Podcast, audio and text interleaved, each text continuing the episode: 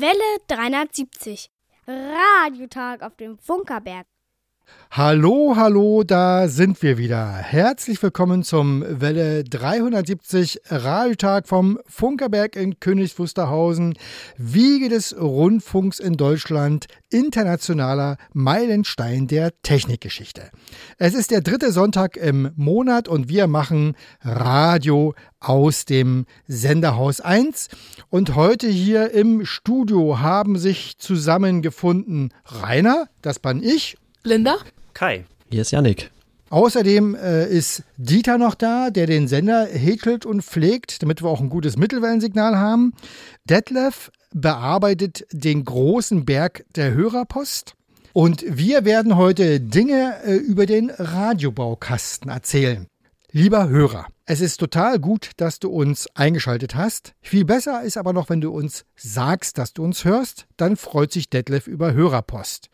Du kannst uns Hörerpost schicken per E-Mail an welle370 at funkerberg.de oder per Schneckenpost an Welle 370 Senderhaus 1 Funkerberg 20 in 15711 Königs Wusterhausen Rundfunkstadt oder aber per MMS, SMS oder WhatsApp-Nachricht an 0151 700 15711.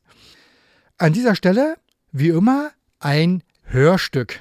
Heute geht es um United Nations Radio aus Anlass des Weltradiotages am 13. Februar und ich sag mal zu mir selber Band ab.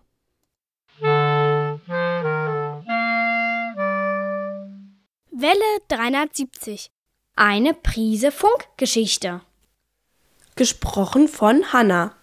Am 13. Februar 1946 wurde das United Nations Radio gegründet, das Radioprogramm der Vereinten Nationen. Absicht der UNO war es, weltweit über die Ziele und das Wirken der UNO und ihrer Einrichtungen zu informieren. Die Beiträge entstanden in den Amtssprachen Chinesisch, Englisch, Französisch, Russisch und Spanisch und ab 1974 Arabisch. In den Anfangsjahren wurden die Programme von UN Radio in Zusammenarbeit mit Sendegesellschaften in den USA, in Kanada, in England und Europa produziert und ausgestrahlt. Ab 1960 begann UN Radio, die Inhalte selber zu erstellen und über Kurzwellenanbieter zu verbreiten. Nach ersten Kurzwellenstationen in Europa und Amerika kamen Übertragungen in Afrika, Lateinamerika, im Nahen Osten und Asien hinzu. Zum Ende der 1970er Jahre produzierte UN Radio etwa 2000 Sendestunden in 25 Sprachen jährlich, die in 167 Ländern empfangen werden konnten. Die stark steigenden Kosten zwangen das Radio der Vereinten Nationen dazu, die Kurzwellensendungen 1986 zu beenden. Man begann die Informationen auf Tonbandkassetten auszuliefern.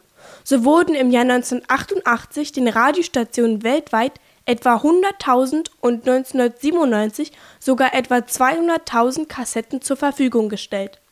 Allerdings standen die Sendungen nun erst mit zeitlicher Verzögerung bereit. Mit den 1990er Jahren begann der Übergang zur Übertragung auf elektronischem Weg. Über Telefonleitungen und Satellitenkanäle konnten die Nachrichten nun in Echtzeit an die Radioanbieter übertragen werden. Und mit dem Einzug des Internets wurde die Verfügbarkeit von UN Radio deutlich erleichtert. Heute gehört UN Radio zur Nachrichtenabteilung UN News der Vereinten Nationen. Für etwa 2000 Radiostationen weltweit werden Informationssendungen in acht Sprachen zur Verfügung gestellt. Dabei wird neben weltweiten Nachrichten auch über Themen wie Gesundheit, Gleichberechtigung, Bildung, Wissenschaft, Forschung und Klimaschutz berichtet. So erreichen diese Themen auch Regionen, die sonst nur schwer mit Informationen zu versorgen sind. Und so klingt UN Radio heute.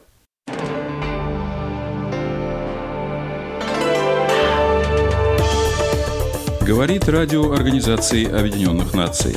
The United Nations. Esto es La ONU en Minutos. Le saludan Jorge Millares y Rocío Franco. Está no ar o Jornal da ONU com Laura Gelber. Kutoka New York, sauti ya Umoja wa Mataifa inawaletea jarida la Umoja wa Mataifa.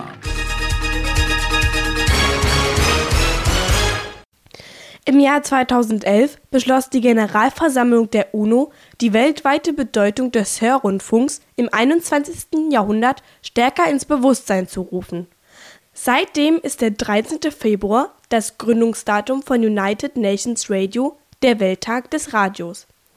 Rundfunkstationen auf der ganzen Welt beteiligen sich mit besonderen Aktionen und zeigen die Fähigkeiten, die nur das Medium Hörrundfunk besitzt.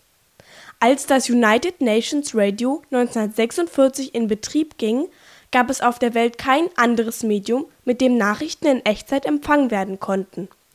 75 Jahre später ist das Internet der am meisten genutzte Übertragungsweg für Informationen.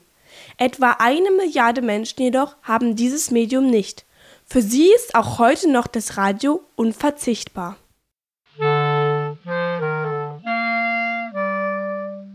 Welle 370. Radiotag auf dem Funkerberg. Ja, wir haben also Gäste heute äh, in unserem provisorischen Geschäftsstellenstudio und wir sprechen heute über den Radiobaukasten. Der Stammhörer von Welle 73 wird sich denken, Radiobaukasten habe ich doch schon mal gehört, aber vielleicht gibt es ja auch neue Hörer und darum äh, würde ich sagen, klären wir erstmal, wer ihr seid und welche Rolle ihr in diesem Radiobaukasten habt. Wer möchte denn mal anfangen? Kai möchte anfangen. anfangen ja. Äh, Kai Knör ist mein Name. Ich bin ja schon öfter hier gewesen. Vielen Dank nochmal für die Einladung wieder. Ähm, wir kommen aus Potsdam äh, vom Studiengang Europäische Medienwissenschaft. Und da gibt es eben diesen Radiobaukasten als Lehrveranstaltung. Und in dieser Lehrveranstaltung machen wir nicht unbedingt immer Radio, sondern Experimente im Akustischen. Und dieses Mal sind wir wieder da und haben wieder ein ganz anderes Projekt mitgebracht. Und es sitzt auch noch hier Genau, Linda und ich bin quasi Studentin von der Europäischen Medienwissenschaft und habe halt diese Veranstaltung besucht. Und meine Rolle war es einfach, die Hauptrolle zu übernehmen in diesem akustischen Stück. Und ja, deswegen war ich da so die Sprecherin. Das ist also meine Hauptaufgabe. Ich habe es aber richtig verstanden. Ihr sucht ja aus, dass ihr da ja, dran teilnimmt. Freiwillig, warum, ja. Genau, warum hast du denn daran teilgenommen? Ähm, naja, also ein Punkt ist immer Punkte sammeln, also man muss auch eine gewisse Punktzahl kommen im Semester. Aber äh, der andere Anteil war auch, dass ich generell ähm, Film und Radio äh, spannend finde. Ich arbeite beim Fernsehen und ich arbeite auch gerne in Gruppen- und Projektarbeiten und das war halt so eine Gruppen- und Projektarbeit und hat auch meinen Plan noch gepasst. Genau, und deswegen hatte ich da so Hoffnung, dass es gut wird. Ja, jetzt ist was Schönes bei rausgekommen. Ja. Und der dritte in der Runde ist Yannick. Warum bist du denn dabei und was hast du so gemacht? Ach, ich wusste gar nicht so richtig, worauf ich mich einlasse, als ich äh, den Kurs belegt habe. Aber ich dachte, Radio, das könnte mir vielleicht liegen. Ich habe so ein bisschen äh, Erfahrung in Audiomedien, alles, was irgendwie mit Ton, Musik zu tun hat. Als Veranstaltungstechniker dachte ich, vielleicht ist ja Radio irgendwie das, was mich interessieren könnte. Ähm, es äh, ist anders geworden, als ich es mir vielleicht gedacht hätte, aber es ist ein wir können jetzt auf ein schönes Projekt zurückblicken, was wir irgendwie umgesetzt haben. Ein Radiohörspiel. Genau. Und, und für mich etwas Älteren ist ja, also es ist einfach toll, wenn sich junge Menschen mit dem Thema Radio beschäftigen. Von der Warte wollen wir das ja heute auch ein bisschen würdigen. Ja, interessanterweise zieht das immer offensichtlich, dass Radiobaukasten äh, als Titel zieht und wenn man den äh, Kurs beginnt, dann stellt man fest, dass es gar nicht so sicher ist, was eigentlich mit Radio gemeint ist, weil natürlich diese klassischen Radiokonfigurationen gar nicht mehr so unbedingt eine große Rolle spielen, aber ich fand es sehr interessant in dem Kurs. Es ist, wird immer völlig freigestellt, was gemacht wird eigentlich. Also es gibt so verschiedene, verschiedene Annäherungen an die akustische, ans akustische, an die akustischen Formen, Genres, an Kunstsachen und so weiter. Und äh, in dem Fall wurde es also wieder ein Hörspiel. Die Gruppe hat sich vor Weihnachten äh, zusammengetan und wollte hat gesagt, dass sie ein Hörspiel machen wollen und dann wurde das ganz schnell geschrieben und ähm, eigentlich auch auf sehr, sehr, in sehr kurzer Zeit realisiert jetzt. Wie kommt man denn auf die Idee, ein Hörspiel zu schreiben und umsetzen zu wollen? Also ich war tatsächlich der Einzige in der Gruppe, der sich gegen das Hörspiel ausgesprochen hatte, aber ich wurde überzeugt und umgestimmt. Ähm, wie kommt man auf die Idee? Wir wollten gerne ein bisschen kreativ uns verwirklichen und auch ein bisschen Atmosphäre erzeugen, ein bisschen Stimmung erzeugen. Und äh, die zwei großen Projekte, die man umsetzen könnte, wären entweder dokumentarische Stücke gewesen oder halt was mit ein bisschen Schauspielcharakter, mit ein bisschen Atmosphäre. Ähm, und da haben mich die anderen sechs Teilnehmenden überzeug überzeugen können, dass wir dann doch ein Hörspiel machen. Ja. Und Linda, wie fandst du die Entscheidung? Wir machen ein Hörspiel? Ja, ich glaube, äh, schlussendlich haben wir uns dafür entschieden, weil wir als Gruppe mehr zusammenarbeiten wollten. Weil sonst wäre vielleicht ein Stück entstanden, wo jeder so fünf Minuten oder sieben Minuten gemacht hätte. Das wäre irgendwie nicht so eine wirkliche Gruppenarbeit gewesen. Ich glaube, deswegen fanden wir das alle ganz gut. Und ich war halt von Anfang an fürs Hörspiel, weil, wie gesagt, ich arbeite gerne in der Gruppe und ich mag auch dieses äh, Schauspielerische mehr als dieses Technische, wahrscheinlich. Und woran liegt eigentlich der Reiz im akustischen Erzählen ohne Bild?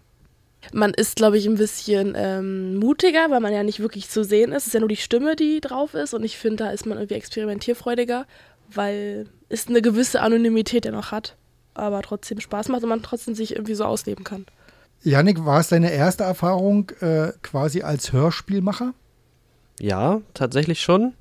Also Sprache aufnehmen und veröffentlichen kannte ich so vorher noch nicht.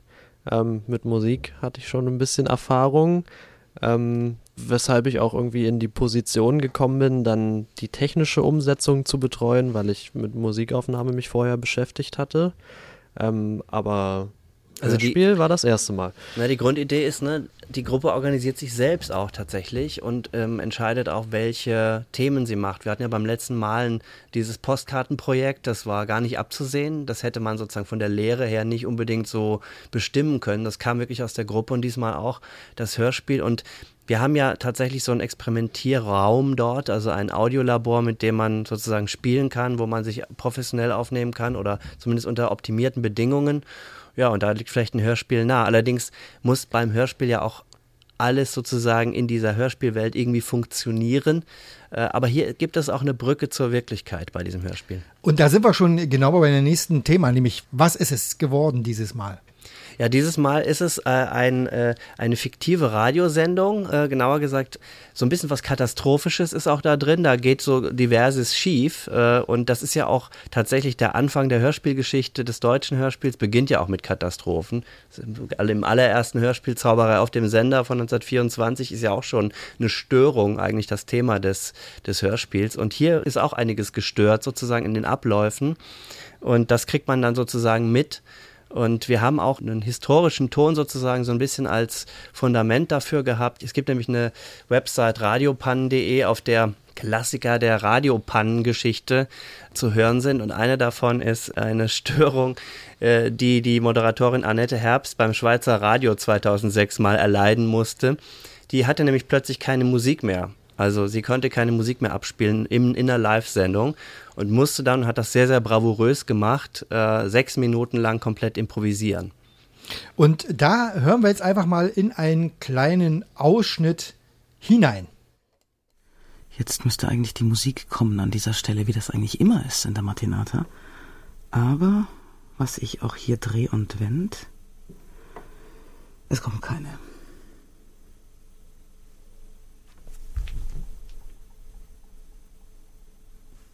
Und niemand weiß warum. Selber singen auf der S2 heißt es heute um sechs Minuten nach sieben. Allegro natürlich. Ähm, ja. Das sind so die kleinen Herausforderungen am Morgen, da wird man gleich wach. Das ist ein altes Spiel, das kennen wir. Ich probiere jetzt einen anderen CD-Player aus. Ich ähm, sag Ihnen aber schon mal vorher, dass Sie vielleicht etwas einem Ereignis hier beiwohnen, live, das ich auch noch nicht hatte, habe ich noch nicht erlebt.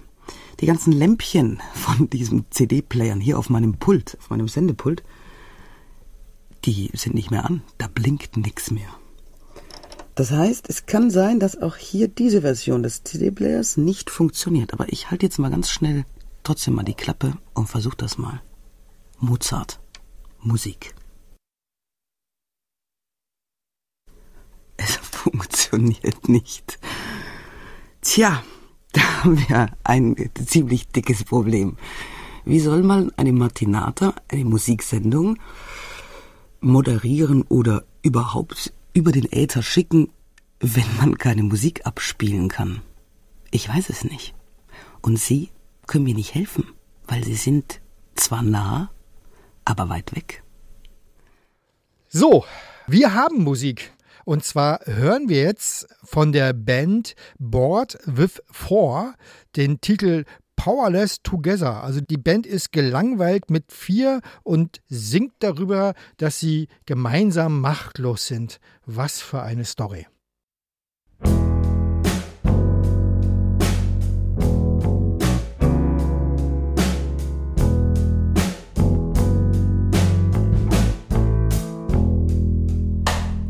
Lights went out, you started a fire. I lit the candles. And we slept by the wood stove. Wrapped in blankets, and you held me close.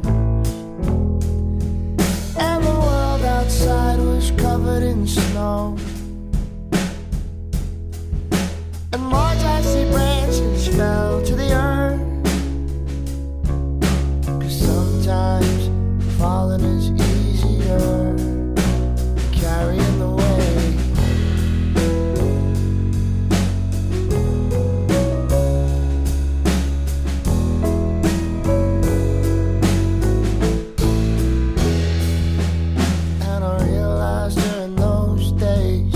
how much of life gets complicated you demand and depend on what you don't really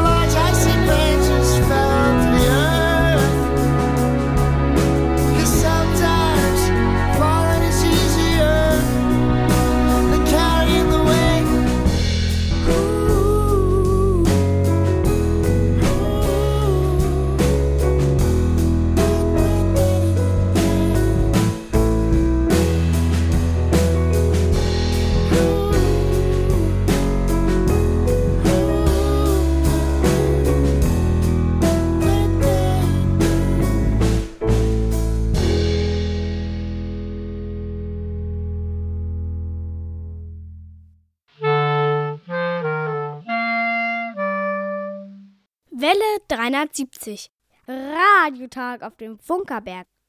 Und wir sprechen heute über den Radiobaukasten und wir haben schon gerade sozusagen das Ausgangsstück einer Radiopanne gehört. Und was habt ihr daraus gemacht? Das war ein Klassiker, also die oder diese Radiopanne ist zwischen ein Klassiker geworden, weil eben diese Moderatorin Annette Herbst das genial löst, sechs Minuten lang ohne Musik in einer durchgeplanten Klassiksendung äh, durchzuimprovisieren und dabei die Hörer nicht zu verlieren und sogar noch philosophisch zu werden, was eigentlich Radio ist, nämlich dieses nicht eingefrorene Mikrofon, das am Ende noch läuft und dass das halt einfach besprochen werden muss.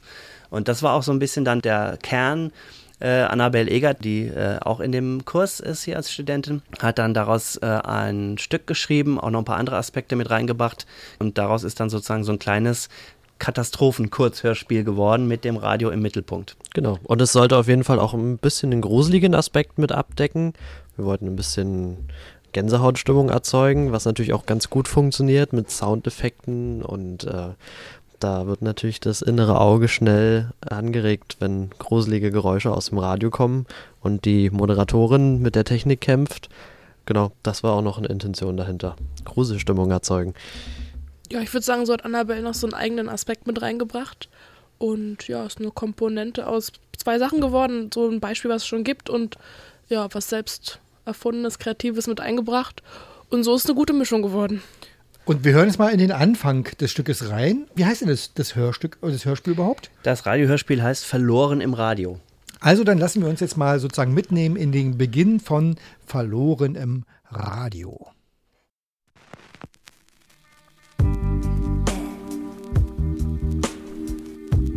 Verloren im Radio. Ein Kurzhörspiel von Annabel Egert.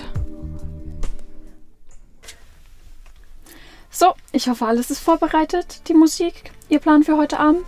Bei letzterem kann es ja nie schaden, diesen auch mal im Kopf zu haben. So. Ja, alles ist wie immer. Die Sendung ist durchgeplant bis fünf, dann kommt Jonas mit der Morgensendung.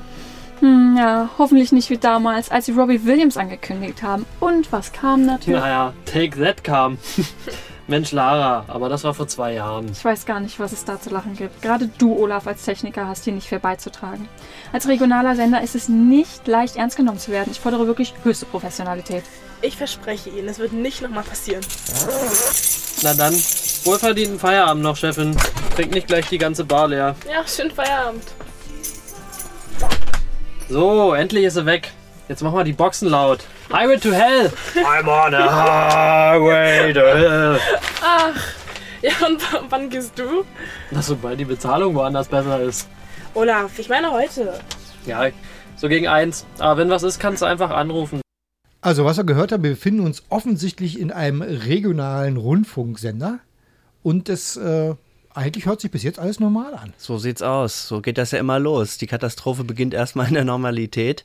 Und hier wird also die Radiomoderatorin Johanna vom Techniker Olaf ganz freundlich verabschiedet in die Nacht, denn sie hat die, das Programm während der Nacht durchzufahren. Und natürlich ist eigentlich normalerweise alles vorbereitet.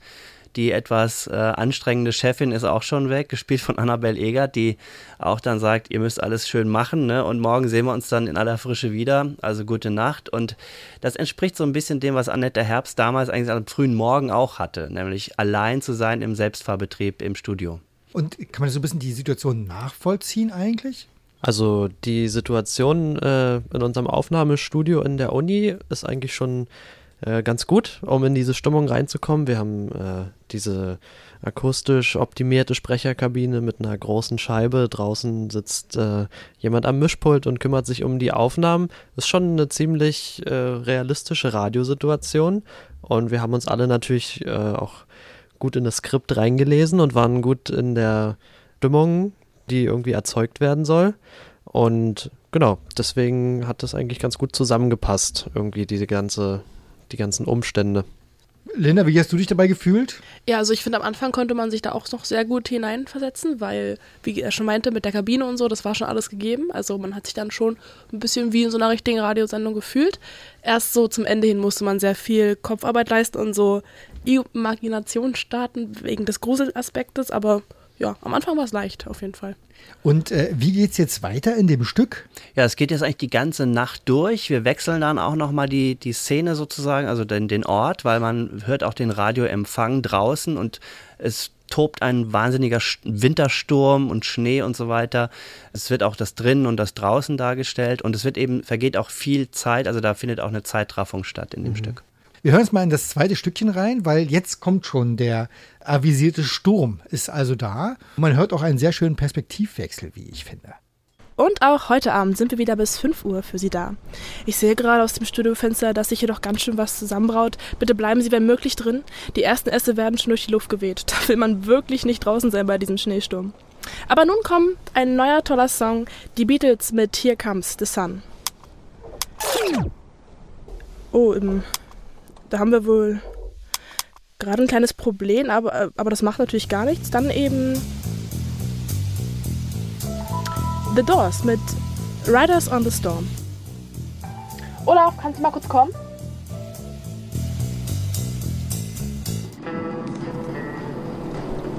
Siehst du, das Radio hat auch schon keinen Bock mehr. Was heißt denn hier auch? Man sieht ja fast gar nichts bei dem Schnee. Wo müssen wir nochmal lang? Na, Annette Herbststraße. Und wo ist die? Also komm, die Straßenschilder musst du schon selber lesen. Würde ich ja, wenn etwas weniger Schnee wäre. Dann musst du vielleicht auch mal deinen Arsch hochbewegen und draußen nachschauen.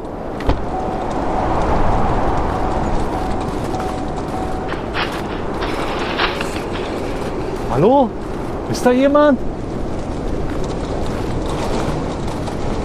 Hm.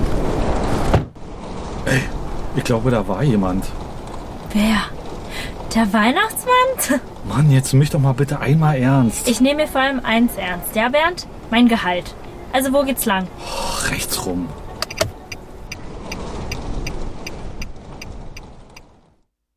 Also akustisch auf alle Fälle beeindruckend. Also man hört schon, da steckt Arbeit drin. Und bevor wir darüber sprechen, wie es mit dem Verloren im Radiostück weitergeht, hören wir erstmal eine kleine Musik. Here's the title track from the record that came out Drag City a couple weeks ago. It's called Into the Waves.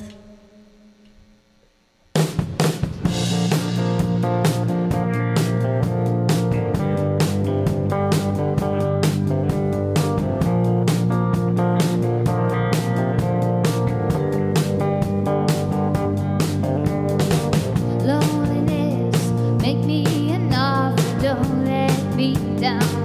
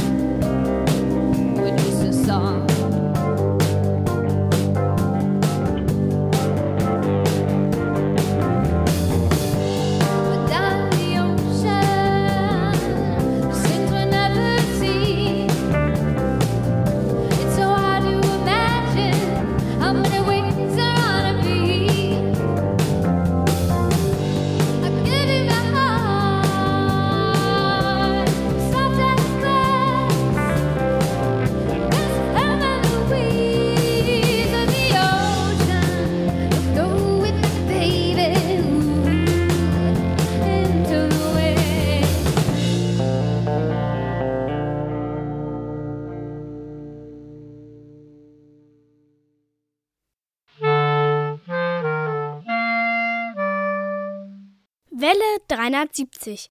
Radiotag auf dem Funkerberg. Und wir haben heute das Verloren im Radio Stück zum Gespräch von der, vom Radioberkosten an der Uni und Fachhochschule Potsdam. Da müssen wir noch ein paar Runden drehen, bis ich mir das gemerkt habe. Wir haben schon so ein bisschen jetzt einen schönen Eindruck gekriegt, dass es tatsächlich um akustische Stimmungen geht. Und da wollen wir erstmal anfangen jetzt. Also wie erzeugt man Stimmung und wie habt ihr es gemacht? Ja, das war natürlich ein bisschen ein Problem. Äh, wir hatten ein Drehbuch, ein Skript, ähm, wie wir vorgehen wollen. Und da finden natürlich äh, Perspektivwechsel statt, also Standortwechsel. Und da war natürlich erstmal eine Hürde, wie kann man das akustisch vermitteln, dass wir jetzt irgendwie die Szene gewechselt haben, dass wir an einem anderen Ort sind. Und da haben wir Toneffekte, Hintergrundgeräusche benutzt. Wenn der Schauplatz nach draußen wechselt, ist natürlich Wind im Hintergrund bei Sturm. Ähm, Das, Und das Radio ist das verbindende Element, das Genau. muss man sagen. Ne? Also das ist sozusagen die Verbindung zwischen drinnen und draußen, zwischen der Studiosituation, in der ähm, in der Johanna ist, aber draußen sind eben auch natürlich Leute, die das hören und dann kann man natürlich sehr, sehr schön die Szene wechseln, sozusagen über das Radiosignal, das ja dann auch empfangen wird irgendwo. Ja, und wir haben halt versucht, ein bisschen akustische Räume zu imitieren. Wir haben mit verschiedenen Aufnahmetechniken gearbeitet, äh, im Radiostudio, ähm, Mikrofone mit guter Qualität nah besprochen. Äh, die andere Aufnahmesituation war in einem Auto, im Innenraum vom Auto. Ähm, da haben wir dann ein Stereomikrofon benutzt, wo die beiden Personen, die miteinander sprechen, halt äh, im Stereobild abgebildet werden. Äh, versucht mit Hallzeiten die akustischen Umgebungen halt irgendwie nachzubilden. Und mein Lieblingseffekt ist der Radiofilter, den wir eingebaut haben.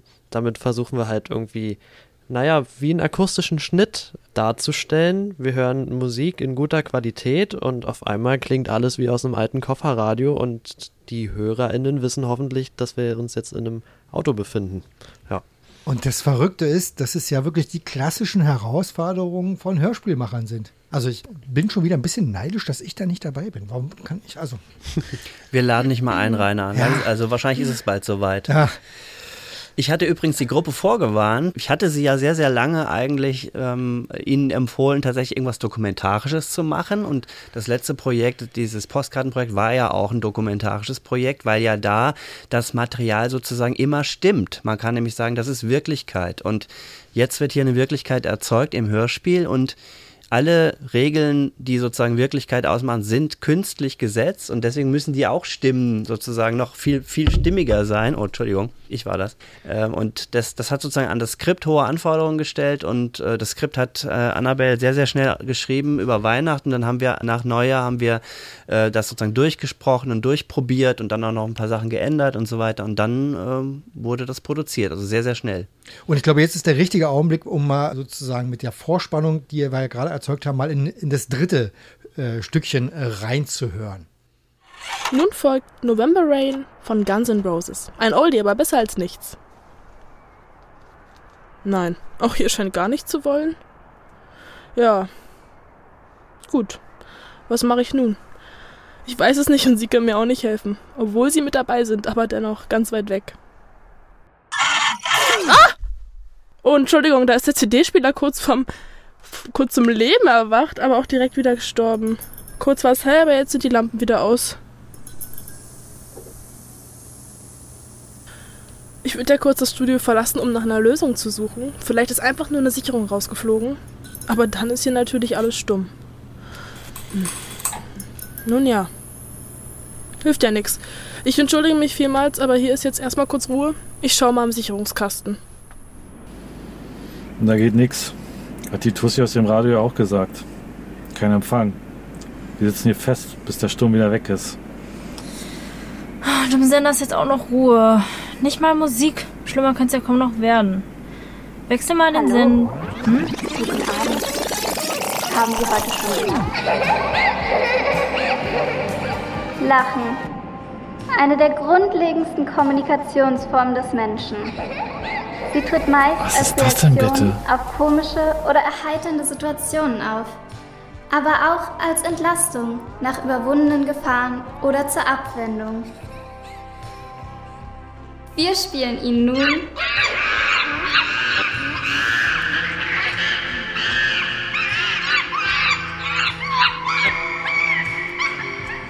Das war doch Spaß. Ist Ihr Blutdruck gestiegen? Lachen ist ein Ausdruck für Sympathie.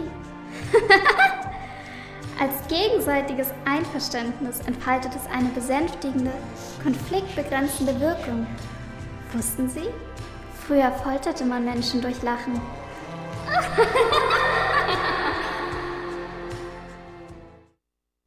Ja, es geht turbulent zu in dem äh, 24 Minuten langen Stück, wie ich gerade erfahren habe. Wollen wir so ein bisschen teasern, äh, was eure Protagonisten noch so erleben? Na, hier passiert ja gerade was Gruseliges, ne? Äh, denn hier ist ein Notband zu hören, sozusagen, in diesem Hallraum, in diesem surrealen. und dieses Band gibt's eigentlich gar nicht. Das heißt, hier wird was, äh, hier erklingt etwas, das nicht gespielt wird. Und das ist natürlich ein Verweis auf Zauberei auf dem Sender, wo das 1924 schon ein Thema war. Musik, die nicht gespielt wird, hieß es damals, aber erklingt. Und das ist halt Radio. Radio kann eben auch dieses. Und das haben wir da aufgegriffen. Genau, das zeigt natürlich ein bisschen, es spukt bei uns im Radiosender. Unsere Moderatorin schwebt dadurch auch ein bisschen in Lebensgefahr. Aber sie hat natürlich den großen Vorteil einer Radiomoderatorin mit Mikrofon. Sie erreicht viele Leute und ihr Hilferuf kommt auch in der Nacht äh, bei Sturm vielleicht noch irgendwo an. Ähm, und deswegen stehen natürlich die Chancen ganz gut, dass sie vielleicht gerettet wird. Aber ganz vorwegnehmen braucht man das Ende vielleicht auch noch nicht weil vielleicht wollen ja die einen oder anderen äh, da draußen dieses Stück nochmal hören und sich nochmal ein bisschen mitreißen lassen. Ich wollte nur noch sagen, wegen des Spukthemas, was ich vorhin auch angesprochen hatte, später wird es dann nämlich auch äh, immer so kreativer und deswegen war das auch die zweite Hürde, ähm, dass man dann sehr viel mit äh, Geräuschkulissen und so arbeiten musste und die dementsprechend muss man auch sein äh, schauspielerisches Verhalten ja auch verändern. Und es wurde dann sehr extrem teilweise auch mit Schreien und so. Also es wird immer spannender zum Ende hin. Ja. Und äh, mir gegenüber sitzen äh, drei junge Menschen, die äh, mit äh, strahlenden Augen äh, über ihr Werk berichten. Also es, Finde ich immer wieder toll. Die Jugend ist nicht verloren, sondern jawohl, sie hat Audio noch im Blick. Wenn ihr ja. da zurückblickt jetzt auf die letzten Wochen und Monate, was würdet ihr sagen? Was habt ihr, was nehmt ihr mit? Also, ähm, dass man an der Uni Potsdam wunderbar Projekte verwirklichen kann, ähm, wie man sich das vorstellt und eigentlich auch ziemlich viel freie Hand hat. Also, Kai, unser Dozent, hat natürlich äh, gute Inspiration und guten Input gegeben, aber das Ergebnis am Ende, äh, was daraus geworden ist, ist komplett unter den Studierenden entstanden und das finde ich eigentlich ganz gut, ja das finde ich auch immer wieder gut an der europäischen Medienwissenschaft, dass man da wirklich größtenteils echt Freiraum hat. Und zum Beispiel das Hörspiel ist auch entstanden zuerst entgegen ähm, des Wollens von Kai Knör, weil er richtig ja, ja. gegen meine Empfehlung. Ja, genau. Das heißt, wir haben da wirklich einen gewissen Freiraum gehabt und uns wurde auch, naja, so eine gewisse Eigenständigkeit auch zugesprochen. Also Kai Knör hat uns einfach machen lassen und dementsprechend ist ja auch dann draus was geworden. Und was ich noch mitnehme, auf jeden Fall, dass ich feststellen konnte, dass es mir wirklich Spaß macht, so in verschiedene Rollen zu schlüpfen. Und ähm, auch das, den Technikaspekt finde ich eigentlich auch spannend. Also vielleicht schaue ich da auch später mal rein, was das Berufliche angeht. Also ja, man nimmt schon eine Menge mit. Und Kai, es war jetzt dein äh, dritter Durchgang. Wird es denn einen vierten geben? Ja, auf jeden Fall. Also ähm, die Schiene soll eigentlich weiterlaufen und auch die Konzeption in dem Sinne bleiben, dass man einfach nicht genau am Anfang weiß, was passieren wird im Laufe des Semesters. Das ist halt immer eine, eine, eine Wundertüte und da passiert immer sehr viel. Und wenn die Studierenden äh, Lust haben, und das haben sie, und äh, auch argumentieren können, warum sie was machen wollen, dann können die das realisieren. Was für ein tolles Abschlusswort, oder? Äh, habt ihr noch, wollt ihr noch ein letztes Wort? Nein. Weil auch wir bei Welle 73 sind hier ja sehr frei in unseren Entscheidungen. Nicht nur, dass wir äh, gerne mal unsere Gespräche länger machen, als sie eigentlich geplant sind, sondern äh, wir haben immer wieder auch den Wunsch der Hörer, spiel doch mal was Deutsches. Und das machen wir jetzt auch an unserer Stelle. Normalerweise ist ja das hier jetzt unser Platz, wo wir regionale Musik spielen, aber jetzt spielen wir mal was von einem äh, niederländischen Künstler. Dr. Zjak oder so ähnlich heißt er und er singt das Superding. Und lieber Hörer, das habt ihr euch selber gewünscht. Deutschsprachige Musik, das habt ihr jetzt davon. Band ab. Grüß Gott, mein Name ist Derek, Kriminalpolizei. Ja, jetzt kommt Derek. Hola, komm! Und Harry Klein. Mein Name ist Klein. Harry Klein. Was es auch ist, aber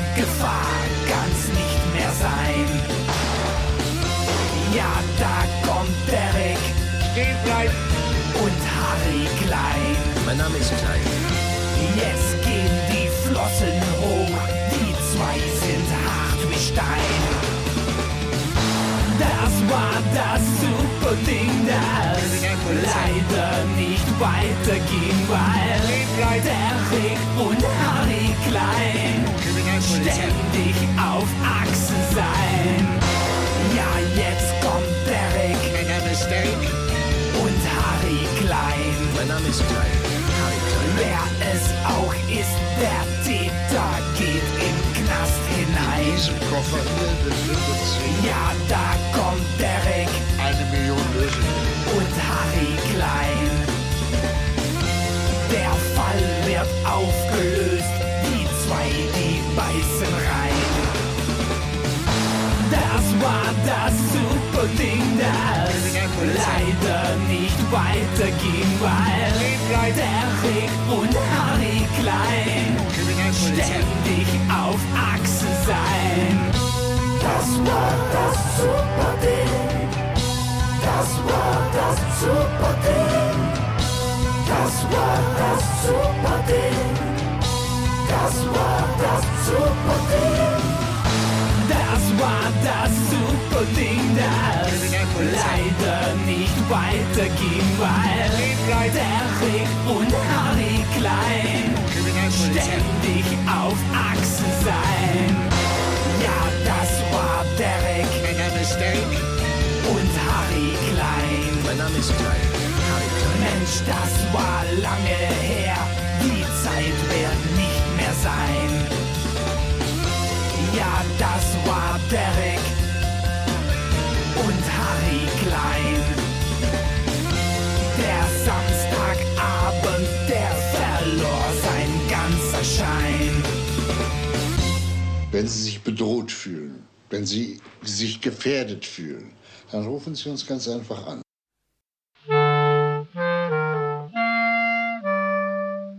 Welle 370.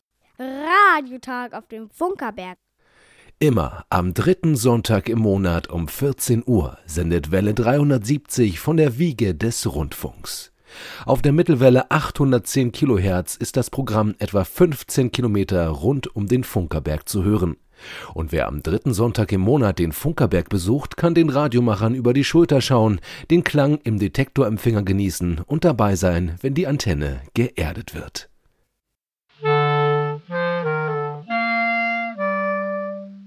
Welle 370. Die Funkerberg-Nachrichten. Gesprochen von Jerome. Ein Blick nach innen. In den letzten Monaten haben wir an dieser Stelle oft über Bauarbeiten berichtet, die am Senderhaus 1 stattfanden. Heute wollen wir einen Blick in das Museumshaus werfen. Neben der Sanierung der Fenster betrifft der Umbau im Altbestand des Gebäudes vor allem die ehemaligen Sanitärbereiche. Dort, wo ab 1916 ein Waschraum und später eine Herrendusche war, wird zukünftig ein Teil des neuen Kassenbereichs sein und aus dem ehemaligen Brausebad wird bald der Sanitärbereich für Mitarbeiter. Dazu wurden diese Räume in den letzten Wochen vollständig entkernt und werden nun völlig neu aufgebaut, inklusive der Installation aller Medien. Auch neue Zugangsbereiche ins Museum wurden bereits vorbereitet. Im Maschinensaal und im Untergeschoss wurden bereits riesige Durchbrüche geschaffen. Hier können nun die Türen eingebaut werden. Und auch die zukünftige barrierefreie Garderobe neben dem Kultursaal ist bereits vollständig entkernt und wartet auf den Neubau. Das Sender- und Funktechnikmuseum wird in den kommenden Monaten umfangreich saniert. Es erhält einen neuen Eingangsbereich, der den barrierefreien Zugang in alle Ebenen des Sendehauses ermöglicht. Hinzu kommen moderne Sanitärbereiche, kleine Funktionsflächen und die Sanierung von Fassade und Fenstern. Aufgrund der Baumaßnahmen bleibt das Museum vorerst weiter geschlossen. Alle Informationen zum Baugeschehen findest du auf museum.funkerberg.de. Alle Jahre wieder. Am 22. Dezember 1920 wurde aus Königs Wusterhausen ein Weihnachtskonzert gesendet und so feierte der Funkerberg im Jahr 2020 sein Jubiläum. 100 Jahre Rundfunk. Auch wenn das Jahr dann nicht wie geplant verlief, das Jubiläum war in der Medienlandschaft durchaus wahrnehmbar. Um 2023 wird wieder 100 Jahre Rundfunk in Deutschland gefeiert. Am 29. Oktober 1923 wurde aus dem Vox-Haus in Berlin die erste offizielle Sendung im deutschen Rundfunk ausgestrahlt. Bereits jetzt ist zu merken, dass dieses Ereignis gefeiert wird. Zahlreiche Anfragen erreichten Museum und Förderverein in den letzten Wochen, in denen es um die Einordnung der Sendung auf dem Voxhaus ging. In Kalendern tauchen erste Termine zum Jubiläum auf und im kleinen Sendesaal im Haus des Rundfunks wird am 9. März das Buch 100 Jahre Radio in Deutschland vorgestellt. Und was macht der Funkerberg? Wir legen eine eigentlich für 2020 geplante Veranstaltung neu auf. Am 1. April 2023 um 17 Uhr präsentieren Rainer Sucke und seine Tochter Hanna im Bürgerhaus Hans Eisler in Königs Wusterhausen Radio Die Show. Sie schildern interessante, unterhaltsame und kuriose Erzählungen aus der bewegten Vergangenheit der drahtlosen Nachrichtenübertragung. Sie sprechen über einen funkenden Zahnarzt, warum der Morsecode eigentlich den falschen Namen trägt und wie Königs Wusterhausen zur Wiege des Rundfunks wurde. Und sie beziehen das Publikum in die Veranstaltung mit ein. So werden Zuhörende zu Mitmachenden. Karten für Radio, die Show gibt es im Musikladen Brusgates und an der Abendkasse. Kennt ihr Lügo? Aus Katze im Sack wird das schöne Wochenende. Es handelt sich dabei um die Eintrittskarten für das Musikfestival auf dem Funkerberg, das Bergfunk Open Air. Und auch die erste Band steht fest. Lügo wird guten, ehrlichen Punk aus Bonn auf den Funkerberg bringen. Das Bergfunk Open Air 2023 findet am 11. und 12. August auf dem Funkerberg Königs Wusterhausen statt. Alle Infos und Tickets findest du unter bergfunk-openair.de. Das Wetter im Studio sind es 24 Grad.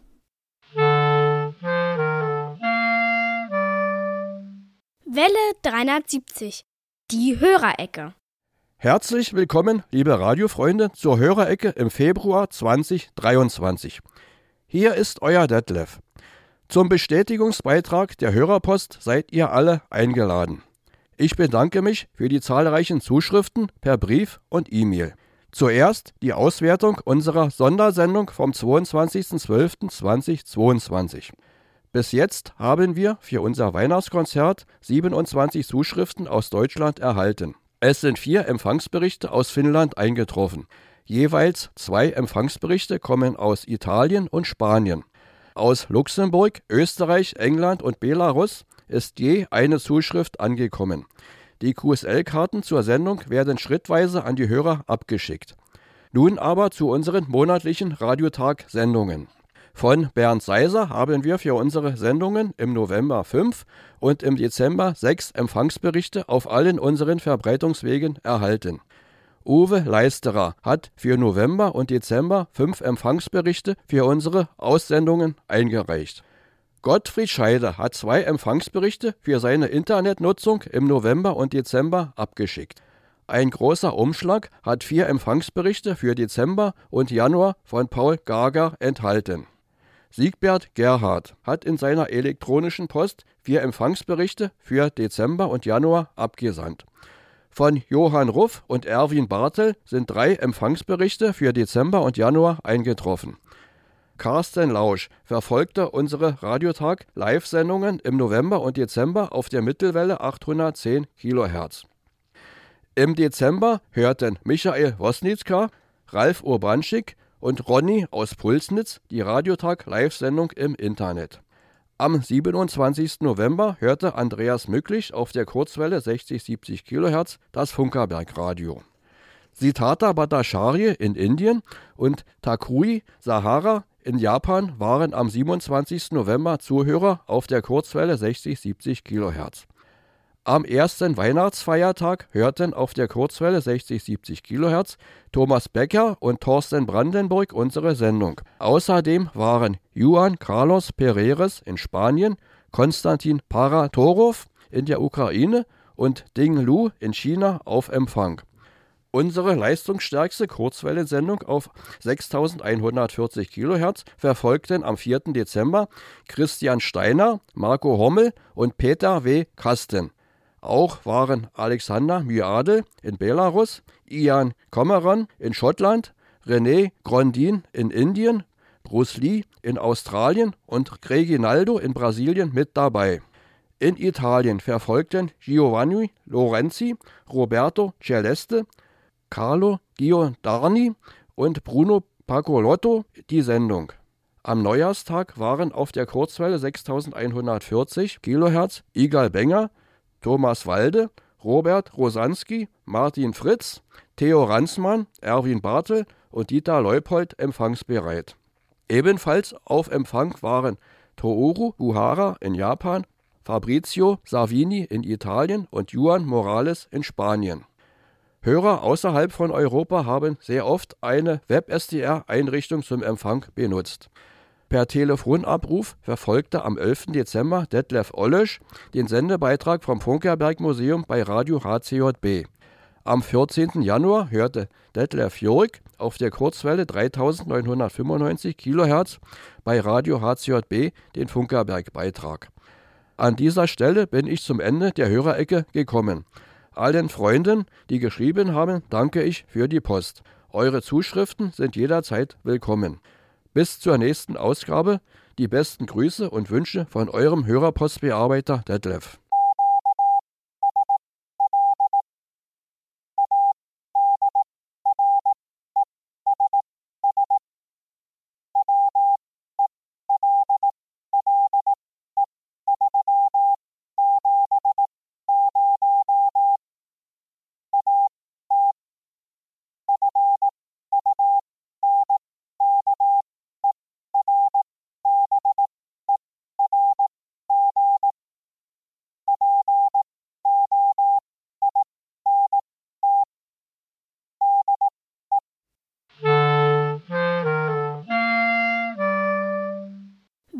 370, die Funkerberg-Termine.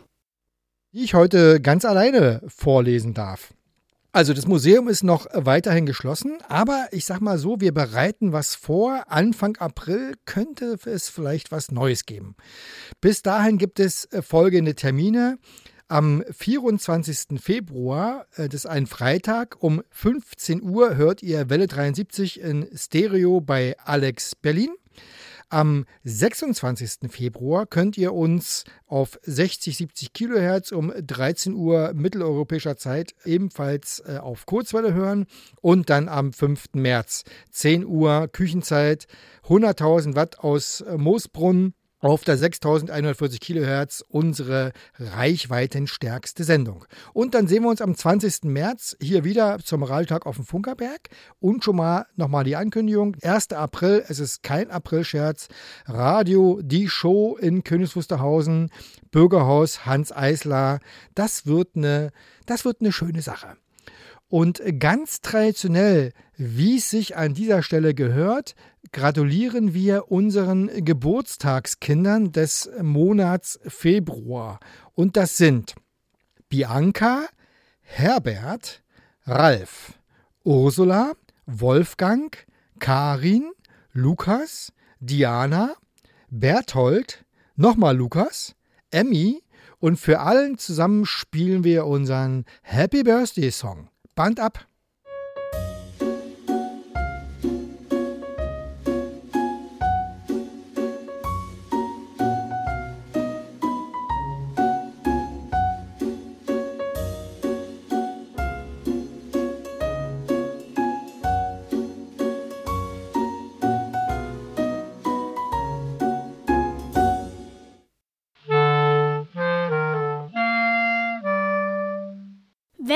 370. Plauderei vor drei. Kaffeezeit. Und wir haben heute mindestens, glaube ich, zwei Menschen, die das erste Mal, also Mittelwelle auf alle Fälle, aber live Radio gemacht haben. Und die Frage tatsächlich ist, wie ist das so live? Schön, eigentlich ganz schön entspannt. Entspannt? ja, schon entspannt. Aber wir wussten eigentlich vorher auch nicht, worauf wir uns einlassen. Also, Ja. wir wussten nicht, dass wir heute so viel Sendezeit bekommen. Das wusste ich auch nicht so wirklich. Aber ich finde es auch entspannt, weil man hat ja jetzt nicht direkt Live-Publikum. Ist ja einfach nur so in der Theorie, dass mir jemand zuhört. Ich merke es ja nicht direkt. Deshalb Okay. finde ich es nicht so schlimm. Jetzt stellt ihr euch vor, wir sind jetzt ein Sender, der 100.000 Hörer hat und die haben das jetzt alles gehört. Würde das bei euch was verändern? Das ist schwierig. Hm, wahrscheinlich nicht, wir sehen ja die Leute nicht. Vielleicht Ja. sind ja gerade 100.000 Leute im Stream oder an den Empfangsgeräten, wir wissen es ja nicht. Wir wissen das schon, wir wissen nicht. Also wir haben einen Hörer, das wissen wir. Heute war es Michael. Also die Frage ist, das ist eben, ne, diese Radiomacher-Geschichte ist, äh, wie, wie kribbelt's, wie viel kribbelt's sozusagen, wenn etwas live on air geht. Kai, kribbelt bei dir Also, noch was? Ja, natürlich, total. Also ich, ich stelle fest, ich habe ja lange Führungen gemacht beim RBB, habe da Besuchergruppen durchgeführt und wir waren auch gerne mal im Studio und haben dann mal den Moderator gefragt, wenn der gerade Musik hatte, mit wem reden Sie da eigentlich? Und natürlich ist das eine gute Frage, weil auch die Profis müssen sich ja jemanden vorstellen oder haben irgend so ein Konzept von einem Empfänger, von jemandem, der das hört. Und das ist dann, da ist dieses, dieses freundliche Du, diese Du-Ansprache oder diese nette Person, der man das erzählt, ist immer eine ganz gute Referenz. Aber es können halt immer ganz viele sein oder äh, Leute, die man nicht kennt. Insofern ist das schon auch äh, kribbelig, natürlich. Wenn ihr mal sagen könntet, ihr kriegt jetzt eine Stunde Sendezeit geschenkt, was würdet ihr im Radio machen? Musik. Live-Konzert. Ich würde meine Band promoten. also, weil, Du, du hast eine eigene Band? Äh, Dann kannst du gerne bei uns mal die Titel abgeben. Wir spielen das dann auch. ja, gerne. okay. Ist auch noch GEMA-frei, die Musik. Ah, die, sehr gut. Sehr Perfekt gut auf für den, uns. Das auf den ja- Sender passen. Wie heißt, Danach wie heißt die Band? Die Band heißt Buttersaft. Oh, im nächsten Monat hört ihr einen Titel von Buttersaft. Das ist. Dann, Okay. hat, dann hat ja die Promotion doch geklappt. Ja, ja, genau. Äh, Linda, was würdest du im Radio mal gerne machen wollen? Schwierig, weil ich habe ja jetzt nicht eine coole eigene Band, aber ähm, ja, wenn ich sich vielleicht moderieren würde, was ich wahrscheinlich doch am ehesten machen würde im Radio, dann sowas wie jetzt, einfach so ein Hörspiel, äh, so ein zusammengesetztes wahrscheinlich ähm, senden, ja. Ich bin ja der Meinung, bei den Radiomachern gibt es zwei Arten. Die einen spielen gerne Musik und die anderen erzählen gerne Geschichten. Kai, gibt es da schon mal eine wissenschaftliche Untersuchung, ob das wirklich so ist, meine Wahrnehmung? Kennst du da irgendwas? Naja, auf jeden Fall gehört Musik zum Radio auch immer schon dazu, auch historisch gesehen. Das weiß man ja, wo das Radio herkommt, vor 100 Jahren äh, aus Königs Wusterhausen, wissen wir 103. seit vor 103, Mhm, genau. mhm, Da genau. gab es auch schon Musik hier, also da musste zumindest jemand spielen. Und später gab es dann den Einsatz auch der Schallplatte und der Bänder. Also Musik war immer total wichtig, auch um die technischen Pausen zu haben, die man ja braucht. Aber so ein offenes Mikro, das ist halt schon eine Herausforderung. Und ich weiß zum Beispiel von meinem Kollegen Michael Lissek, äh, der beim SWR arbeitet, der hat auch sehr, sehr viele Radiojournalisten unterrichtet. Und äh, gerade im Feature gibt es immer verschiedene Strategien, wie man seine Interviewpartner zum Reden bringt. Und eine davon ist, tun Sie so, als ob das Mikro gar nicht da wäre. Und das funktioniert nie. Also er sagt, nein, das Mikro ist da und wir nehmen das jetzt gemeinsam wahr und das, damit versuchen wir jetzt zu leben sozusagen, während die Aufnahme läuft. Und unser Mikro war heute auch da. Also es war wirklich, äh, die Sendezeit ist vergangen wie nichts. Die Sendezeit ist vorbei. Es hat mir persönlich viel Spaß gemacht. Ich hoffe äh, sozusagen euch auch ein bisschen. Ebenfalls. Wir wollen an dieser Stelle nochmal auffordern, lieber Hörer, wir haben beim letzten Mal schon äh, euch gebeten, uns zu sagen, wie ihr denn findet, dass wir seit einigen Monaten immer zum Ende unserer Sendung die Europahymne quasi spielen.